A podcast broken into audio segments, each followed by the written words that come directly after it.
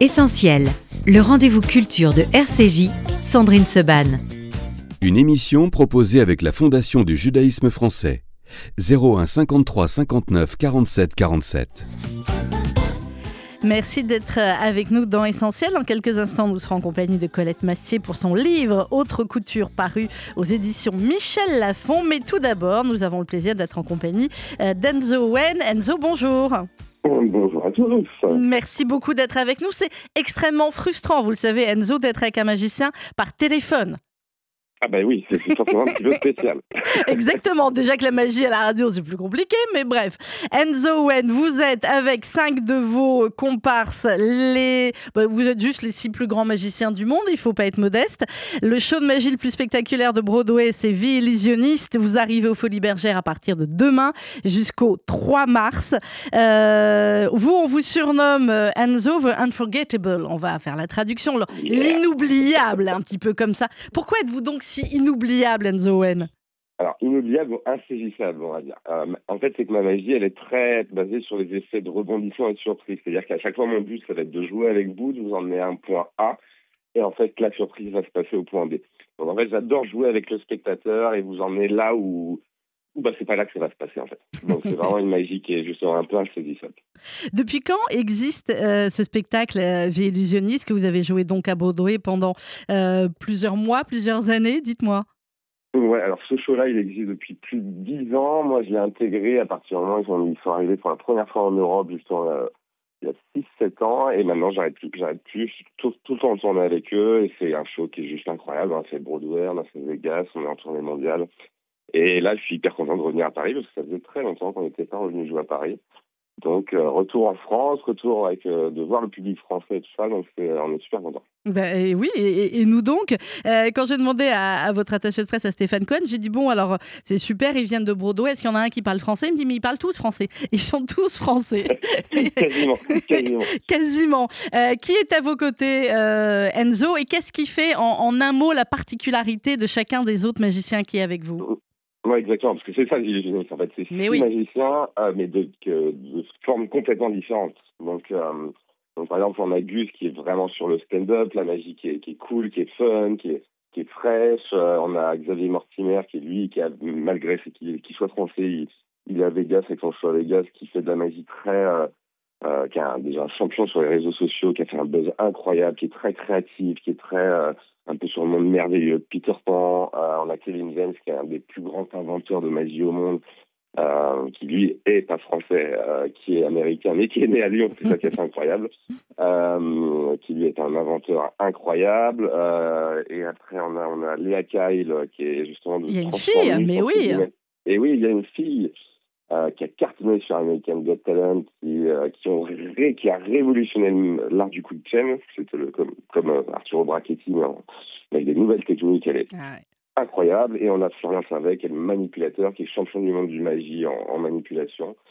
Euh, donc tout ça fait que c'est un C'est spectacle hyper complet. Puis ça montre aussi qu'en fait la France Mais oui, est un des grands viviers de la magie mondiale en fait. Donc euh, c'est c'est ça qui est incroyable, c'est Mm. qu'ici avec des Français, c'est pas parce que, spécialement parce qu'on joue en France. non, c'est parce que vous êtes les meilleurs. Français voilà. c'est Cocorico. c'est- c'est c'est ça qui est bon en fait. Mais oui, exactement, c'est parce que vous êtes euh, les meilleurs. Vous débarquez donc aux Folies Bergères jusqu'au 3 mars à partir de demain. Euh, Qu'est-ce qu'on va... On peut pas tout révéler, évidemment, qu'est-ce qu'on va voir sur scène? À la fois, on adore la magie, et à la fois, vous savez à quel point vous êtes énervant. Euh, mais c'est le but, exactement. Qu'est-ce qu'on va... vous, vous allez, vous allez juste en voir de, de, de- ouais, de toutes les couleurs. C'est pour tout. tout- En fait, ce qui est bien avec la magie, c'est que, ça, ça touche tout le monde, que ce soit oui. adulte, grand, petit. euh, on a besoin de rêver. et Là, c'est juste la meilleure période pour le faire. Et, euh, et puis une magie qui est folle. C'est pas juste des trucs qu'on qu'on a l'habitude de voir. C'est des trucs nouveaux. C'est c'est juste un des meilleurs shows, bah, un des meilleurs shows de magie au monde. Et, euh, et la magie, normalement, ça plaît à tout le monde. On peut pas, ça peut pas laisser indifférent. Soit ça nous énerve, soit ça nous émerveille, mais ça va être- Les deux, les deux généralement. et ça peut que, que être bon en fait. Vous connaissez tous les, les tours des autres ou pas? Non, non, non, non. Et puis on aime être surpris aussi, surprendre entre nous, c'est le but. Mais euh, alors après, des fois, voilà. Mais vous savez, se faire surprendre, c'est pas forcément que par l'effet, mais aussi par l'émotion, ce qu'on va en raconter. C'est euh, la vraie magie, c'est ça aussi. C'est pas Mais que oui. juste un tour, c'est tout ce qu'il y a autour de ça, en fait. C'est à partir de demain aux Folies Bergères, le show de magie le plus spectaculaire de Broadway jusqu'au 3 mars avant de repartir après dans le monde entier, euh, Kenzo, Enzo? Tout à fait. Tout à fait. Eh bien, quelle belle vie. Euh, direct from Broadway aux Folies Bergères euh, à partir de demain jusqu'au 3 mars, réservé très vite. C'est vraiment une, un, très, très beau euh, spectacle pour, pour toute la famille. Merci beaucoup, Enzo. À bientôt. Et bon spectacle. Au revoir. Est-ce que c'est de la magie? Oui, on considère quand même que la haute couture, ça a une forme absolument magique. Bonjour Colette Massier. Bonjour. Merci d'être avec nous. Je vous voyais écouter très attentivement aussi euh, notre, notre magicien. Euh, c'est un côté magique, on est oh, d'accord, la haute couture. Oui. Est-ce que vous, vous avez vécu quel parcours quand même, Colette, que vous racontez, euh, qui est très joliment et très bien raconté dans, euh, dans ce livre qui vient de paraître chez Michel Lafon, une vie aux côtés des plus grands couturiers? Alors parfois, il y a des premières de couverture qui peuvent être un tout petit peu racoleuses. On se dit bon, elle a peut-être vaguement travaillé. Non, vous, c'est plus que vrai, aux côtés de tous les plus grands, parce que page après page, on se dit ah mais oui, mais elle aussi, elle a travaillé avec elle, etc. Coco Chanel, Anna Emory, Karl Lagerfeld, Monsieur Givenchy, Yves Saint Laurent, Galliano. Et c'est pas simplement pour les marques, c'est pour les couturiers eux-mêmes. Vous avez bien fait de choisir ça plutôt que la coiffure. C'était coiffure ou couture, vous avez dit votre maman. Tout à fait, oui. Malheureusement, j'ai pas eu vraiment le choix parce que à 14 ans, j'ai dit à mes parents que je voulais quitter l'école parce qu'à l'époque, on quittait l'école à 14 après le BEPC, après le certificat d'études, comme on disait. Et donc, euh, ma tante travaillait chez Chanel et elle, elle a demandé à son chef si euh, il voulait une apprentie. Et donc, je suis rentrée le 26 septembre 1960. 1960. C'est loin. Hein. C'est loin. Oui, pas tant que ça. J'essaye de calculer, mais je suis nulle en maths. Vous avez quel âge, Colette? Euh, Je vais sur 60. 78. 78, dites-moi, quand on vous voit, on voit que la mode, hein, ça, ça, ça, conserve, ça entretient. Ah, ça entretient et ça fait une, une ligne et une allure euh, magnifique. Euh, la préface du livre est euh, de Inès de la Fressange, qu'on adore, qui est un personnage incroyable. fabuleuse. Elle est fabuleuse, elle dit plein de choses très gentilles et très vraies, je n'en doute pas sur vous. elle explique que première d'atelier, ce n'est pas seulement un métier, c'est un titre comme danseuse étoile, c'est même un sacerdoce dans le monde de la haute couture. Elle ne sont pas nombreuses et vous en faisiez partie. Euh, donc Colette, pourquoi vous avez demandé à Inès de la Fressence de, faire la préface? Parce que Inès, j'ai travaillé pendant huit ans à ses côtés. Mhm. Elle était tout le temps au studio avec nous. Euh, elle nous faisait rire. Elle détendait l'atmosphère, hein, euh, Inès. Donc, et puis on est resté en, relation. Et voilà. Et je pensais que c'était Inès qui devait faire ma préface. Ben oui, et ça, et ça tombe effectivement très bien. Alors, vous racontez dans, dans ce livre, Haute Couture, Colette, vous dites comment oublier mon premier jour. Votre premier jour, il était au 31 ah. de la rue Cambon avec euh, Coco Chanel. Ah bon, sur cette radio, comme vous l'imaginez, on n'est pas toujours très enthousiaste sur certains aspects de la vie de Chanel. Tout à fait. Voilà, et je sais que vous le partagez. Là, on parle de, de, mode et de la révolution qu'elle a, euh, qu'elle a apportée, et, euh, et, vous parlez de ses relations avec vous et avec également toute l'équipe. Et c'est pas toujours évident. Pas hein. toujours évident. Non, non, c'est bon. Ah oui, voilà, faut vous écarter un petit peu du micro. Donc vous dites que c'est pas toujours évident. Non, non, non, parce qu'elle n'était pas facile, elle n'aimait pas qu'on soit en pantalon, elle n'aimait pas les femmes enceintes, peut-être parce qu'elle n'a jamais eu d'enfant aussi. Elle n'a pas eu une vie heureuse en amour. Hein, je pense que c'est tout ça qui, qui, qui la rendait un petit peu méchante. Mmh. Alors, vous racontez dans le livre, euh, Colette, vous racontez à la fois euh, comment ces, génies euh, travaillent avec vous et avec tout, l'atelier. Et vous dites, contrairement à d'autres couturiers que je connaîtrai tout au long de ma carrière, Mademoiselle ne fait jamais réaliser de toile d'après le coquille car elle ne dessine pas. Non, elle ne dessine. J'ai jamais vu un croquis dans l'atelier de Mademoiselle. Jamais elle expliquait, elle choisissait ses matières, les, les lainages, les, pour, les tissus pour les robes du soir. Et euh, les premiers d'atelier euh, faisaient couper un tailleur, parce que moi j'ai commencé au tailleur chez Chanel. Donc, euh, elle, on coupait d'après un, patron de base. Et puis, on, dans l'atelier, les ouvrières travaillaient, elles cherchaient des poches. Tout le monde coopérait. C'était à la limite, c'était bien et on mmh. faisait un magnifique travail.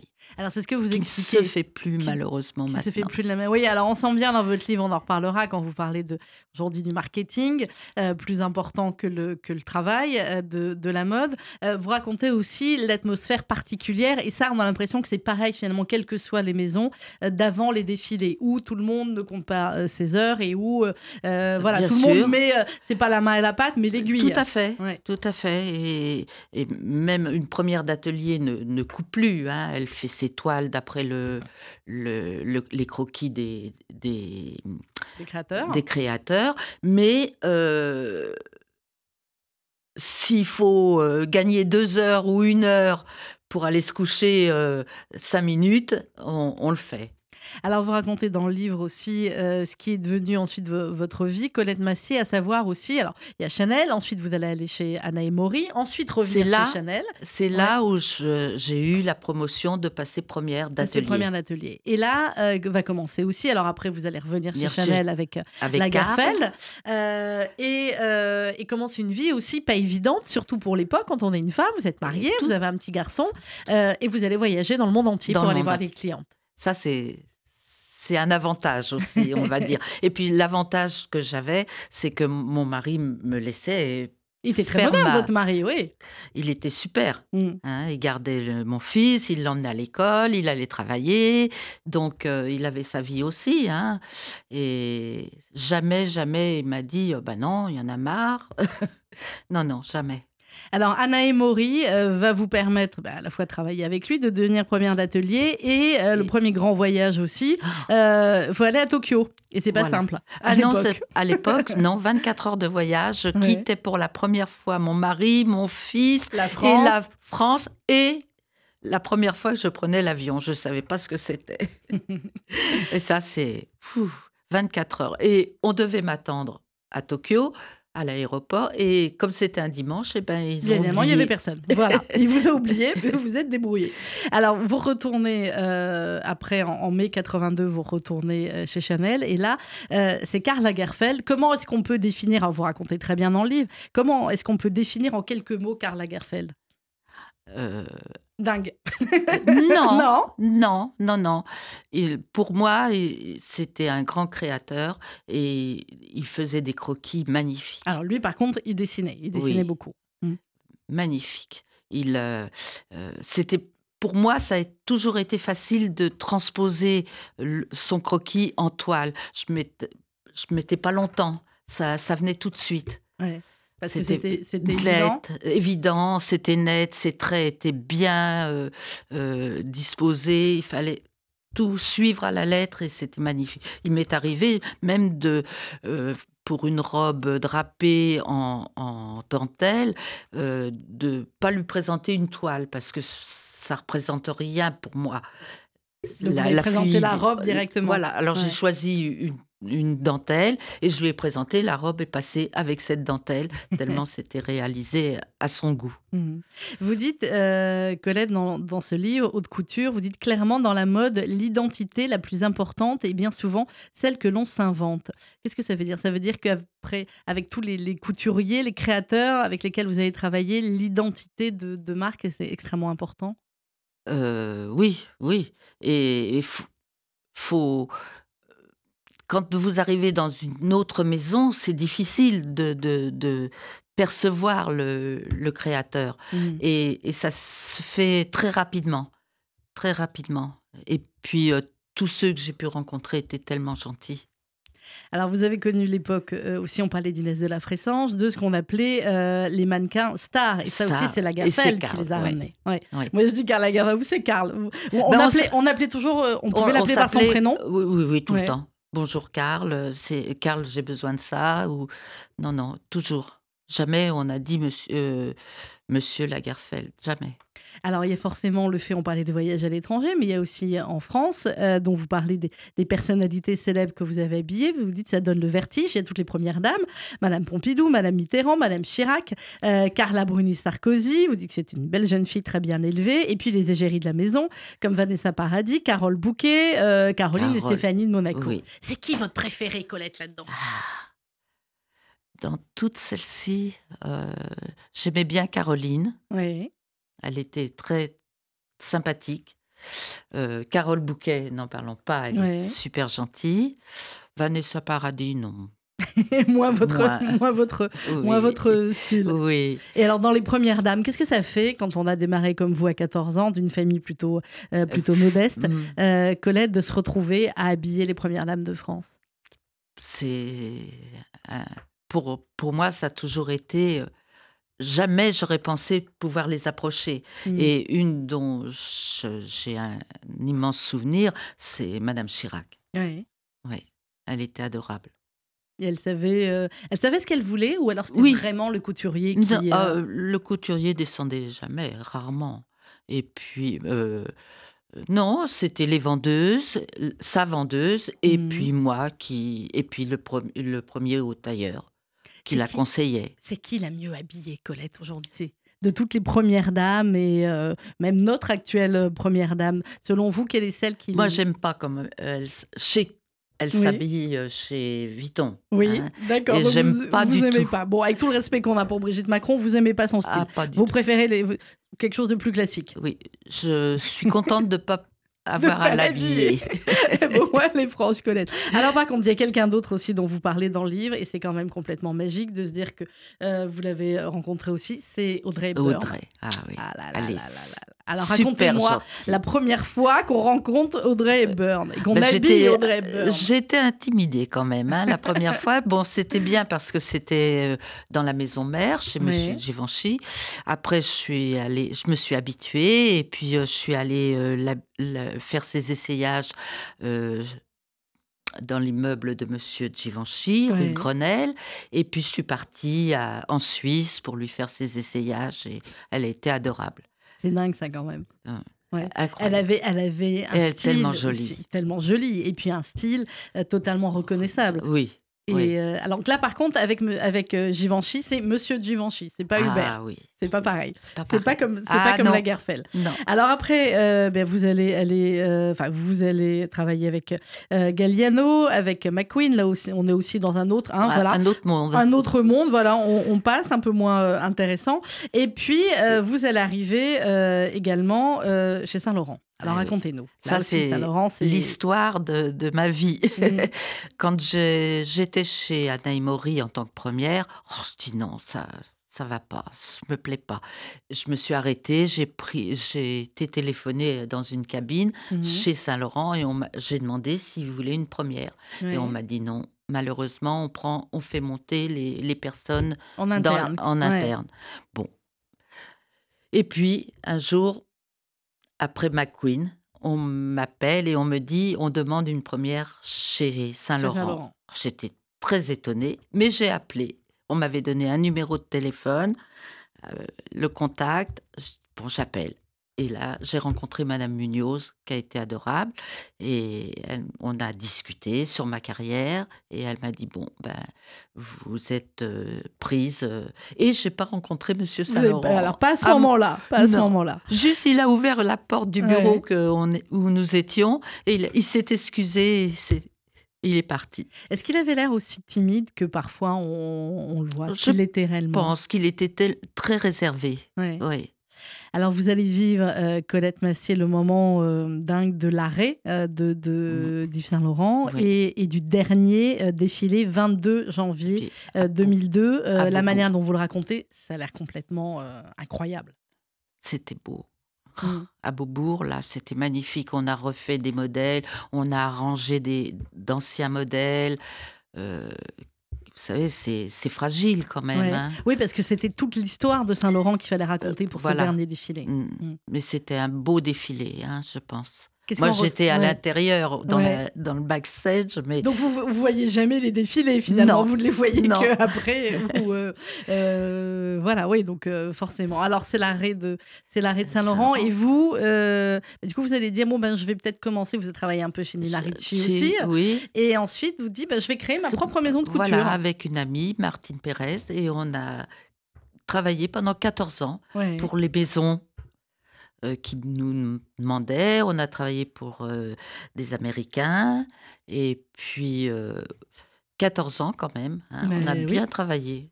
À un moment donné, vous dites bon, allez, ça y est, bah j'arrête. oui, oui. Martine était proche de la retraite et puis elle devait se faire opérer, tout ça. Donc on a dit bon. Et c'était juste avant le Covid. Alors oui, donc, bien ça tombait bien. Vous dites que vous êtes bien conscient d'avoir connu un âge d'or aujourd'hui révolu. Ah, c'est plus pareil. Non. Hmm. Quand je regarde les, collections, les défilés, quelquefois, parce que je ne les regarde pas tous, hmm. et je, je suis désolée de voir autant de, de modèles laids. Ah, je suis d'accord avec vous. Il y a des fois, on regarde les choses, mais c'est pas possible. Non, mais qui va porter ça?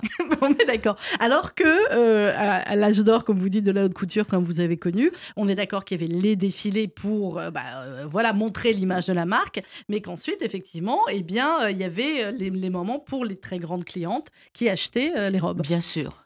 Et on ne faisait pas beaucoup de changements. Mmh. Elles achetaient comme elles voyaient le modèle. Et... Mais c'était une autre époque. À part une fois où j'ai eu une cliente qui était un peu forte. Ouais. Je peux le dire. Oui, vous pouvez le dire. Ah, il faut tout raconter, Colette. Et je n'ai pas raconté ça. Et euh, elle choisit un modèle d'Inès. Oui. Et forcément, ça peut pas aller. Et Qui peut rentrer En faisant l'essayage, elle me dit Mais c'est pas du tout comme Inès. Je dis Madame, je suis désolée, mais je peux pas. Vous ne faites pas la taille d'Inès, ni en, hauteur, j'imagine, ni en, ni en largeur. C'est clair. Ça, c'est aussi une époque parce que euh, on a vu de plus en plus les mannequins devenir, euh, à mon sens, à mon goût, un peu trop, maigres. On est d'accord. Alors que quand vous voyez une Audrey Byrne, euh, elle était femme. Voilà. Femme normale et non pas. oui. Mais les clientes en général sont minces, étaient minces, mais facile à habiller quand même. Hein. Normal. Oui. Bon, vous avez gardé des trésors dans votre, euh, dans votre euh, armoire chez vous, oui. Colette? Oui. Oui. oui. Ils vous ont tous offert un petit quelque chose ou pas? Euh, bah, J'avais la chance d'avoir une dotation. Ah, ah, c'est quoi les dotations? Dotation, vous avez le droit à un modèle par saison. Ah ouais, chouette. Ah ouais, bon, je vais venir dans votre. Bah, j'ai une belle fille. Ah, vous avez une belle fille. Bon, tant mieux, très bien. Qu'elle en profite. Masse. Et moi, à l'époque, j'étais mince aussi. Oui, alors j'ai envie de dire, quand on a une belle-mère qui a été première d'atelier, même si on n'était pas mince, on le devient pour garder les trésors. Euh, ça s'appelle Haute Couture. Euh, qu'est-ce que ça vous a apporté, Colette Massier, d'écrire comme ça souvenirs bah, Ça fait du bien. Puis je voulais que. que bah, beaucoup de jeunes mmh filles euh, lisent ce livre et c'est le cas, elle est en train de lire et euh, euh, suivent, ne désespèrent pas. C'est pas toujours facile. Hein, non, mais c'est du travail. C'est beaucoup, de travail. C'est ce qu'il faut dire. On l'a pas dit. Mais vous savez, il y a des nuits où je dormais pas. Hein. Mais vous avez énormément travaillé. Oui on a évoqué tout le côté un peu rêve évidemment du métier, magie, mais c'est beaucoup, beaucoup, beaucoup de travail. Beaucoup de piqûres aux mains, beaucoup de, beaucoup de tout cela. Euh, merci beaucoup Colette Massier. Bah, c'est moi qui vous remercie. Folie et drame. Invité. Avec plaisir. Les coulisses de la haute couture avec préface d'Inès de la Fressange. Haute couture, c'est aux éditions Michel Lafont. Dans un instant, c'est Angie David qui sera euh, à nos côtés. On continue avec euh, Madonna. Vous n'avez pas habillé Madonna? Non. Non, mais voilà, elle c'était chez, chez Gauthier et c'est Vogue sur RCJ.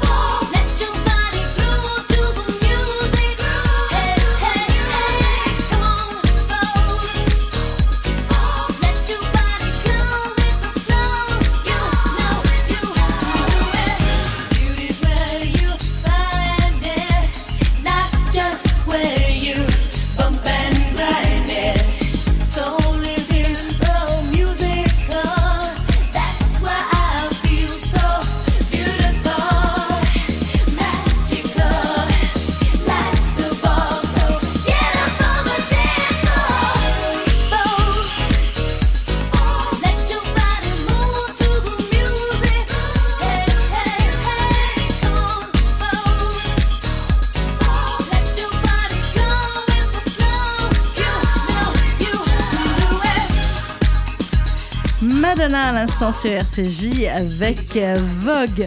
On va euh, parler à présent avec Angie David de son dernier livre, La Renommée. Ça vient de paraître aux éditions Léo Cher. Angie David, bonjour. Bonjour. Euh, c'est extrêmement important de ne pas se tromper de prénom et de nom quand on vous reçoit, d'autant plus que tout le livre est conçu, en tout cas là-dessus. C'est extrêmement intéressant. ça provoque, je le disais en antenne, beaucoup de réflexions sur le nom du père, le nom de la mère, le prénom le prénom qu'on va donner à nos enfants, la manière dont on veut aussi parfois euh, être appelé. Euh, c'était évident, Angie, que euh, après avoir vécu le parcours dont on va raconter dans le livre, il fallait à la fois changer votre nom complètement à l'état civil et en même temps pouvoir raconter cela dans un livre. Disons que j'ai jamais eu l'idée de le raconter avant de pouvoir réellement changer de nom. Tant que je m'appelais en réalité de mon ancien nom, donc mhm. du nom de mon père, je n'aurais jamais raconté puisque j'ai passé mon temps à cacher cette histoire pour que surtout on ne sache personne pas. Ne sache. Personne ne sache que je ne m'appelais pas en réalité NJ David. Donc euh, jamais j'ai eu l'idée que je raconterais ça un jour. Et puis finalement, comme euh, cette loi donc euh, du 1er juillet 2022 sur le changement de nom m'a permis de devenir pleinement NJ David, c'est là où l'idée du livre s'est imposée. Mhm et vous avez dit euh, j'y vais. Bon, en même temps, vous êtes euh, éditrice, écrivain, c'est votre sixième, voilà, c'est votre sixième livre, La Renommée. Donc, il y avait, il y avait une suite, et d'autant plus que euh, ce que vous dites dès le début, vous dites la seule chose intéressante en littérature, c'est raconter ce qu'on ne peut pas dire, avouer ce qu'on cache, ce dont on a honte. Il y avait vraiment ce sentiment de honte, Angie Motard, donc votre nom de, le nom de votre père. Oui, oui, oui. Et je sais, en écrivant, je me suis rendu compte à quel point il y avait un côté un peu délirant d'ailleurs dans cette représentation que j'avais de ce nom et la honte que j'en éprouvais puisque finalement, en l'écrivant, je me disais, bon, c'est pas si terrible que ça, alors que je l'ai pas du tout vécu comme ça pendant mmh. toutes ces années. Donc effectivement, pour moi, c'était un sujet de honte. J'avais honte de ce nom que je trouvais moche. Il faut dire les choses. Alors évidemment, c'est pas très très philosophique comme considération, mais c'est la vérité. C'était le cas. Et, euh, et, aussi parce que c'était donc le nom de mon père, ce que j'explique dans le livre, mmh. qui effectivement n'a pas du tout été un bon père, et ça a beaucoup joué. Il est évident que si j'avais adoré mon père, Peut-être que je n'aurais pas eu, voilà, je n'aurais pas eu le même rapport à ce nom. D'ailleurs, je vois souvent dans des interviews euh, de gens célèbres, des gens qui disent ça, qui disent euh, j'aurais pas pu changer de nom, j'aurais pas pu faire ça à mon père. Alors c'est marrant parce que moi je me, je me positionne complètement à l'inverse de ça. Justement, j'ai tout fait pour me débarrasser de ce nom. Euh, dans le livre, au début, Angie, vous racontez l'histoire de, de vos parents qui se sont rencontrés à une époque. Effectivement, on était sur la liberté, le, le tri-pipi, comme vous dites. Euh, vous dites mes parents euh, ou vous dites Sylvie et Jean-Luc. À aucun moment vous ne dites euh, papa, maman. Oui, alors qu'en réalité, j'appelle toujours ma mère maman, hein, je l'appelle pas Sylvie. Il y a des gens qui font ça, qui appellent leurs parents par leur prénom.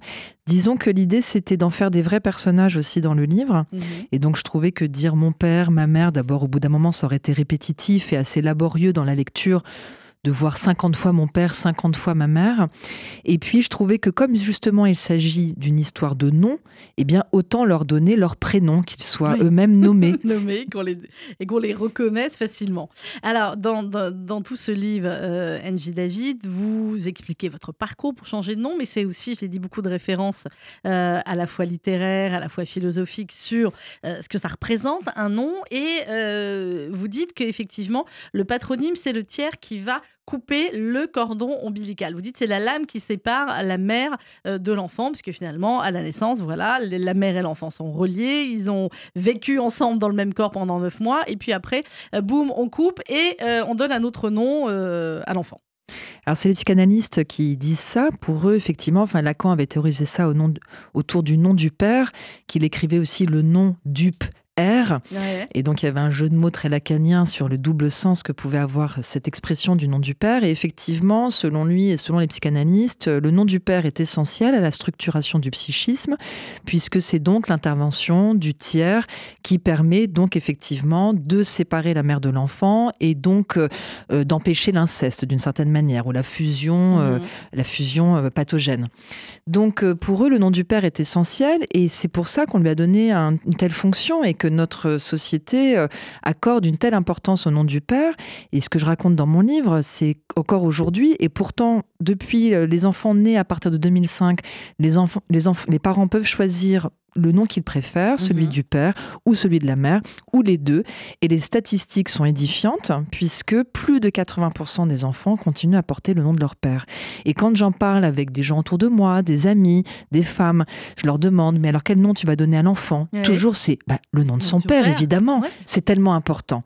Alors moi, comme j'ai passé mon, ma vie à essayer d'échapper à ce nom, je ne suis pas tout à fait d'accord. Mais j'ai envie de vous dire peut-être que euh, ça ne bouge pas aussi beaucoup parce que, euh, pour des tas de raisons, on est plus heureux, entre guillemets, on est plus content si tout le monde dans la famille a le même nom et que d'ici que les hommes prennent le nom de leur femme, je suis pas sûre qu'il y en ait beaucoup.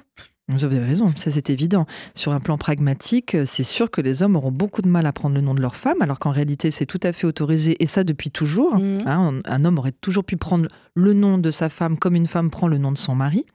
Mais effectivement, ça, les mentalités, c'est vraiment ce que j'ai voulu aussi raconter, à quel point les mentalités sont encore figées hein, dans cette idée que quand même le nom du père, c'est le nom qu'on transmet, mmh. c'est le nom qu'on transmet aux enfants, c'est le nom de famille, c'est le nom qui effectivement rassemble tout le monde.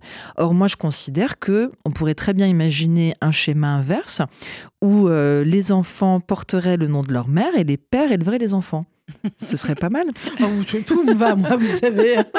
tout va. À partir du moment où tout le monde est heureux, hein, euh, voilà. Mais effectivement, enfin, il y a, de quoi faire. Alors, euh, vous dites que Roselyne, votre grand-mère, elle portait le nom de son mari, elle s'appelait Marteau. Vous dites, bon, c'est pas forcément mieux que Motard, Marteau, mais bon, euh, voilà. Donc, par rapport effectivement aux, aux autres noms, David, il est venu, c'était le nom de votre mère, d'accord Donc, vous l'avez pris, vous dès que vous étiez euh, plus adolescente, dès que vous étiez plus petite, vous avez dit, vous disiez autour de vous, je m'appelle Angie David. Alors j'ai longtemps porté les deux noms puisque une loi m'a permis d'avoir un nom d'usage. Vous avez suivi toutes les lois. Hein, j'ai suivi toutes les lois. Donc, euh, ce qu'on appelait un nom d'usage. Donc, c'était quand même écrit sur mes, papiers, mais sous mm. le nom de mon père, il y avait le nom d'usage. Donc je pouvais le porter dans certaines circonstances, mais pas tout ce qui était terriblement officiel comme payer ses impôts, voter, la carte vitale. Là, c'était que le nom de mon père qui apparaissait. Donc j'ai longtemps été les deux noms. Et j'ai vraiment pris pleinement le nom de David quand j'ai eu une vingtaine d'années grâce à Léo Cher avec qui je travaille depuis. Hein, donc mhm. euh, on s'est rencontrés en 2002. Donc ça fait depuis 2002 que je me suis fait appeler exclusivement Angie David. C'est lui qui m'a donné l'idée, qui m'a dit mais écoute, euh, pourquoi tu t'embêtes? Finalement, tu vires le nom de ton père. Personne ne saura jamais quel est ton vrai nom, hein, à part évidemment les impôts.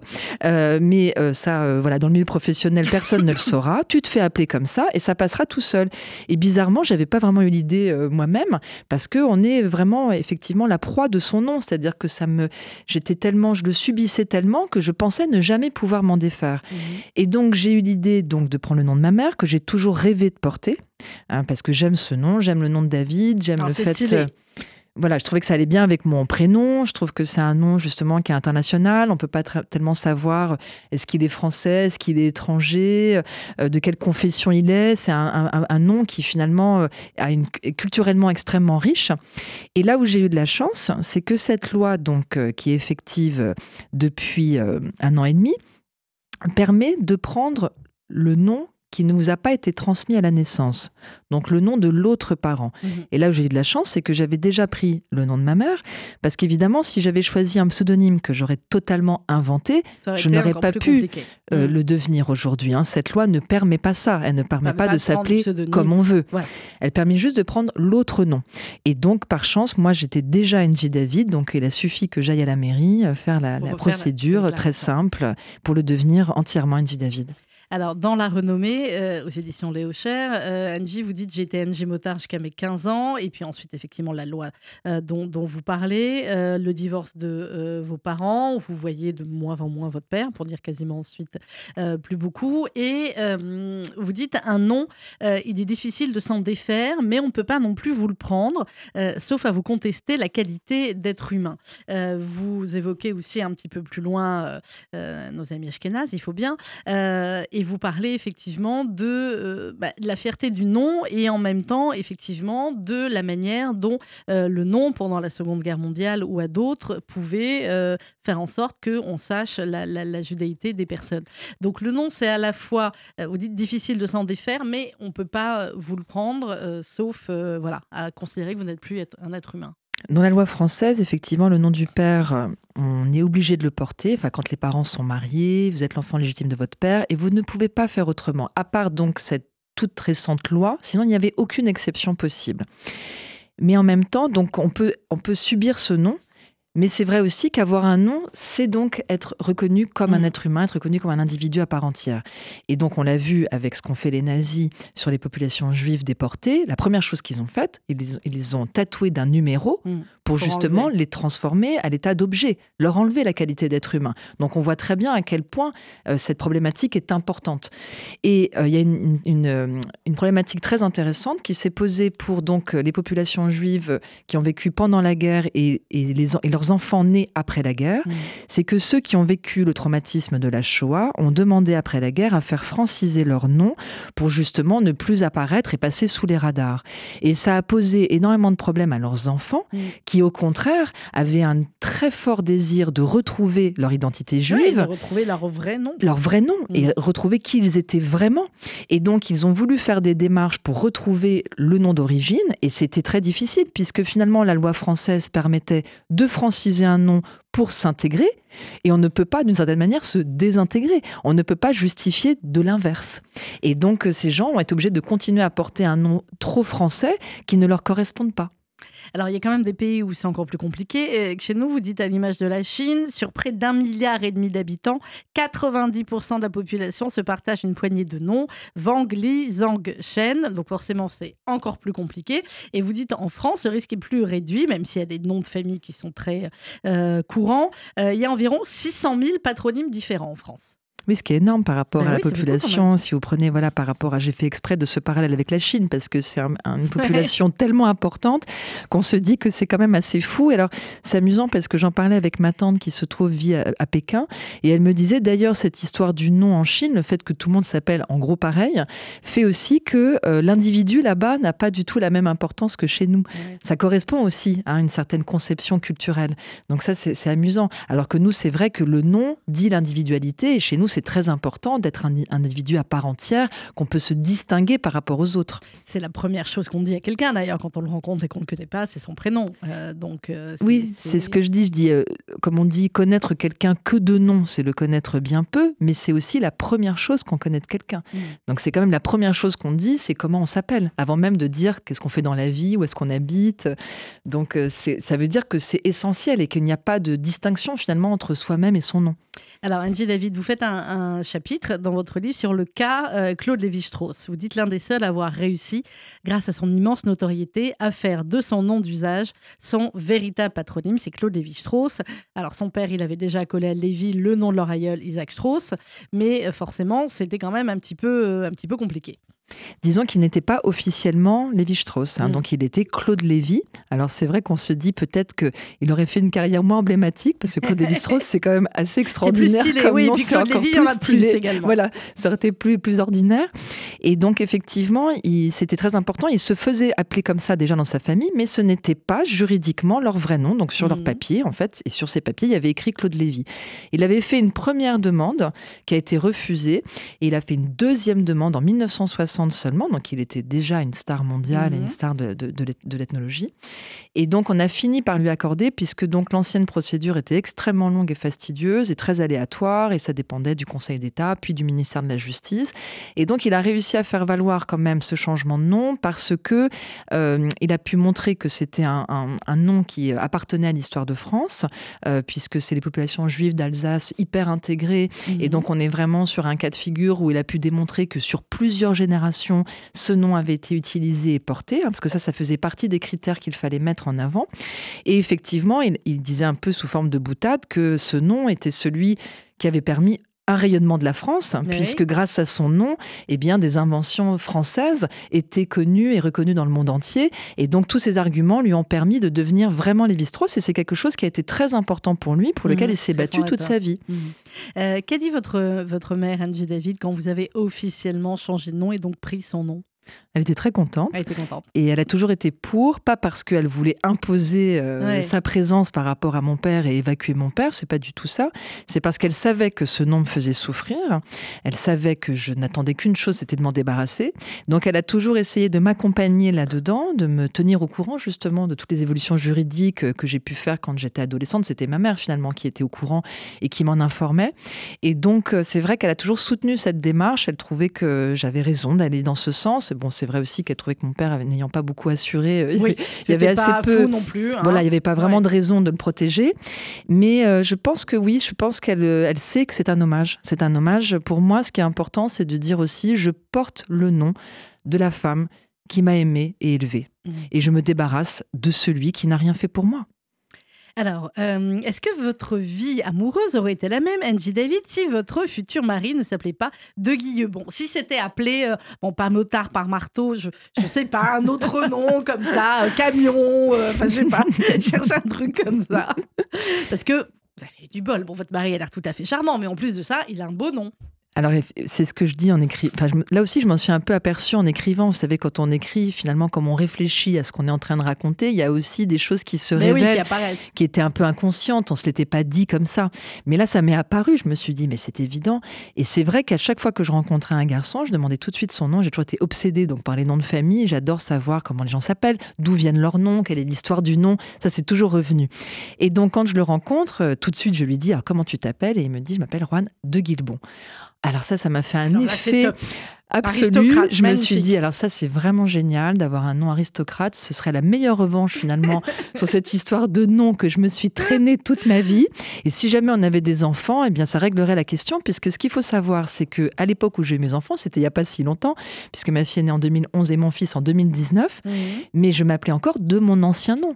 Et donc, si j'avais dû transmettre un nom à mes enfants, c'était mon ancien nom et non pas David. Aujourd'hui, je pourrais les faire appeler David. Alors aujourd'hui, s'appellent comment vos enfants? Donc, ils s'appellent de Guilbon et portent le nom de leur père mhm. parce que justement, si j'avais dû transmettre mon nom, il se serait appelé donc Motard, mhm. euh, ce qui était évidemment hors de question. Mhm. Et en plus, je trouvais que c'était vraiment important de leur donner un beau nom. C'est-à-dire que comme moi, justement, j'ai souffert d'avoir été obligée de me réinventer un nom pour finalement exister et, me sentir légitime à exister, à exister publiquement, euh, je me suis dit, je vais offrir ça à mes enfants, leur donner un nom, un nom dont ils seront fiers, un nom qui leur donnera l'idée que peut-être ils peuvent en faire un jour une marque. Parce que c'est ça, en fait, avoir une carrière publique, hein, c'est de faire un peu de son nom une marque. Mhm. J'explique un petit peu ça.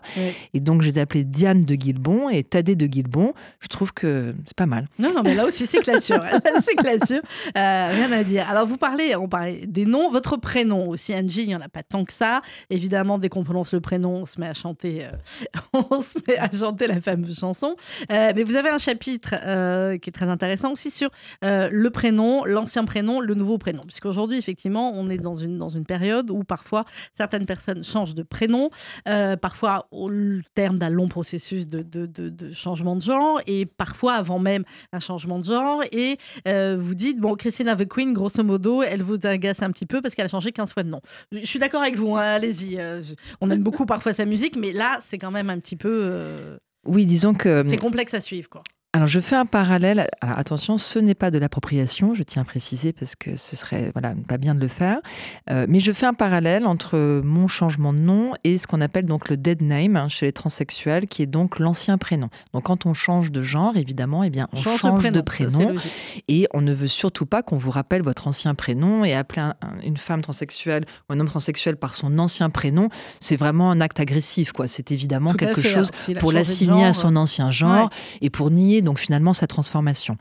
Donc ça, moi, je trouve que c'est une démarche tout à fait intéressante, passionnante et que je défends. Euh, et je serais quand même mal placée pour pas le défendre, puisque moi, sur le niveau du nom de famille, donc ce qui est un, parallèle, hein, c'est pas la même chose, mais disons qu'on peut trouver des points communs. Moi, j'ai vraiment justement bénéficié de cette époque aujourd'hui où on peut se réinventer, où on peut devenir celui qu'on a envie de devenir, et on n'est pas assigné à ses origines dans le sens vraiment euh, négatif du terme. Mmh. Donc, euh, je trouve que ça, c'est très bien. Par contre, c'est vrai que je critique le côté Christine and the Queen parce qu'elle change tout le temps. C'est-à-dire que pour moi, il faut que ce soit un processus extrêmement profond, ancien, qui s'inscrit dans la durée, un choix définitif, quelque chose qui vous implique totalement. Donc évidemment, quelqu'un qui change de genre, qui change de prénom, euh, ils, vont très très loin, les transsexuels. Je veux dire, c'est un vrai choix. On peut pas nier ça. On peut pas se dire, oh oui, c'est une lubie, euh, c'est aberrant. Par contre, Christine and the Queen, vraiment, ça ressemble à la communication. C'est très léger parce que ça ne s'accompagne pas d'actes. Il y a rien qui accompagne sa transformation. Mm. D'un seul coup, elle nous a dit qu'elle avait changé de genre, qu'elle était un homme, mais où ça ne se voit à aucun endroit. Elle ne va pas jusqu'au bout de la démarche. Et donc, moi, je suis gênée par ça. Alors, euh, dans euh, la renommée, euh, Angie David, vous, bah, vous à la fin, expliquez aussi ce que ça représente pour un écrivain de prendre un pseudonyme. Et là, finalement, vous, et ça a été un pseudonyme dès le début, donc ça n'a pas, été, ça pas été un grand changement. Vous n'êtes pas dit, je vais reprendre Angie de Guibon? Non, alors effectivement, je vais même plus loin, puisque je dis que finalement, c'est parce que je me suis fait appeler Angie David que je suis devenue écrivain. Ah ah. C'est-à-dire que c'est le nom qui m'a permis de devenir écrivain, qui m'a déterminé. Non, Angie Motard n'aurait jamais écrit. Et, ni Angie Motard David. Donc finalement, c'est même pas je commence à écrire et je me cherche un nom, c'est je me trouve d'abord un nom et ensuite je me mets à écrire. Je pense que ça s'est passé comme ça, en tout cas pour mhm. moi. Tellement ça a été important. Parce qu'effectivement, le nom d'un écrivain, c'est essentiel. Alors je, là aussi, je me moque un petit peu, hein, c'est pour faire de l'humour aussi. Mais euh, je me moque un petit peu des écrivains qui gardent leur vrai nom et qui ne prennent pas de pseudonyme alors qu'ils auraient mieux fait à mon sens, parce qu'il y a un petit défaut dans notre époque qui est de considérer qu'il faut absolument s'accepter comme on est.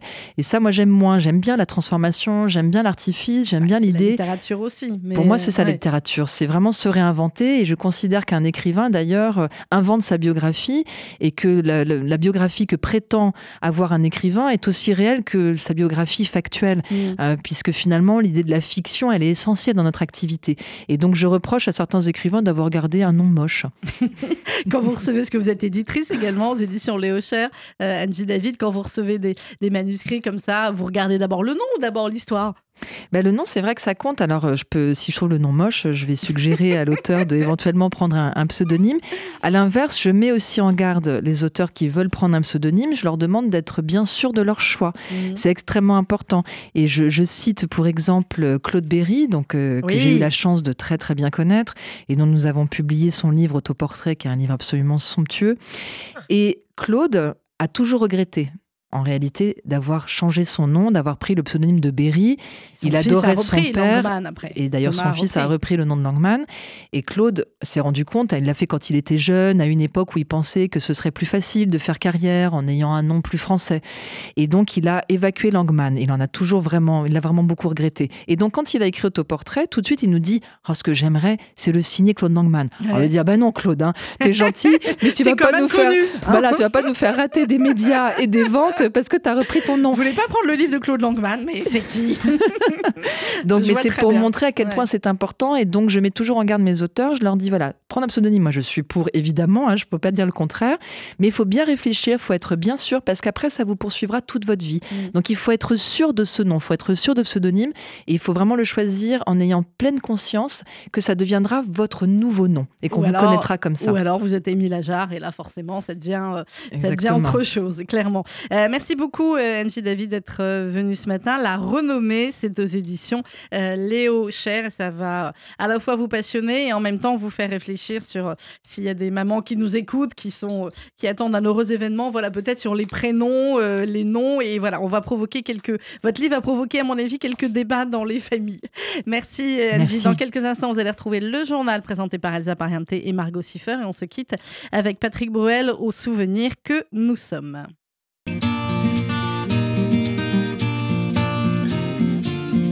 Fais-toi beau, tiens-toi droit, l'avenir nous prend en photo. On sera, toi et moi, un jour sur ce drôle de tableau.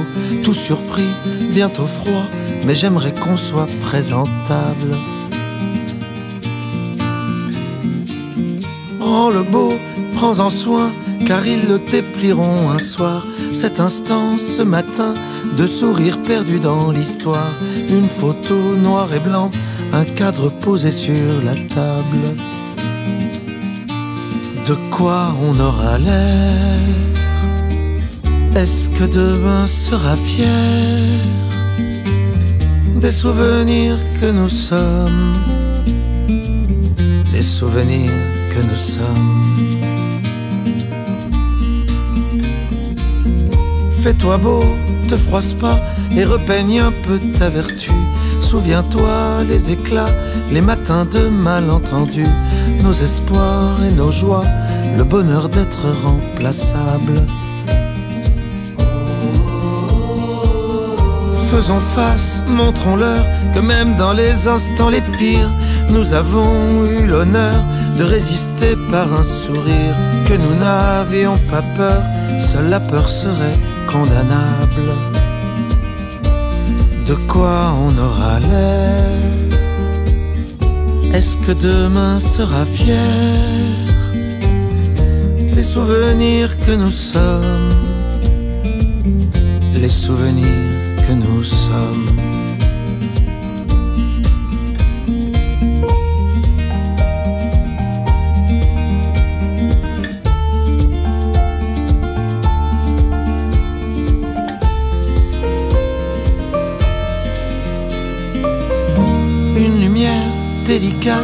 Illumine le mont Valérien. N'aie pas peur, tête droite, c'est pas vrai qu'on ne valait rien. Février 44, le soleil est presque agréable. Fais-toi beau, tiens-toi droit, l'avenir nous prend en photo. On fera, toi et moi, peut-être une ligne dans les journaux. Alors souris encore, c'est l'heure de partir, camarade. De quoi on aura l'air. Est-ce que demain sera fier des souvenirs que nous sommes, les souvenirs que nous sommes. J'en vois comme on lance une pierre, mes voeux les plus sincères, aux souvenirs que nous sommes, ce souvenir que nous sommes.